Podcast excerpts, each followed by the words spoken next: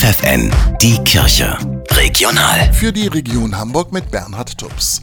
Religionsunterricht für alle. An diesem Projekt der Hamburger Schulen beteiligt sich künftig auch das Erzbistum Hamburg.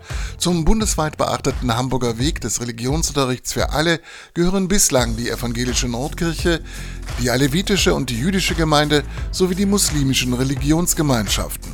Nun will sich auch die katholische Kirche beteiligen. Zu einem Segnungsgottesdienst für alle Liebenden hat die katholische Kirchengemeinde St. Agnes in Hamburg-Torndorf ausdrücklich auch homosexuelle Paare eingeladen. Gemeindereferentin Barbara Meyer hat die Paare gesegnet mit den Worten Gott begleite euch auf eurem gemeinsamen Weg. Gott geht mit euch in seiner Liebe, in eurer Liebe. Amen. Anja und Lisa bedeutet der kirchliche Segen sehr viel. Wir sind noch relativ frisch verheiratet und uns fehlte noch der göttliche Segen. Jetzt ist er da. Es war ganz unverhofft ein ganz großartiges Erlebnis, ja.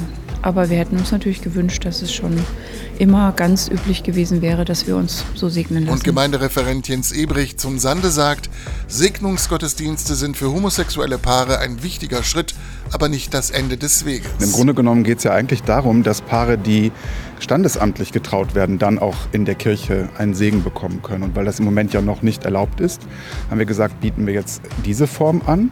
Aber das kann nicht die Lösung auf Dauer sein. Per Mausklick mit dem Hamburger Erzbischof Stefan Hese über das Internet ins Gespräch kommen, das ist ab sofort möglich.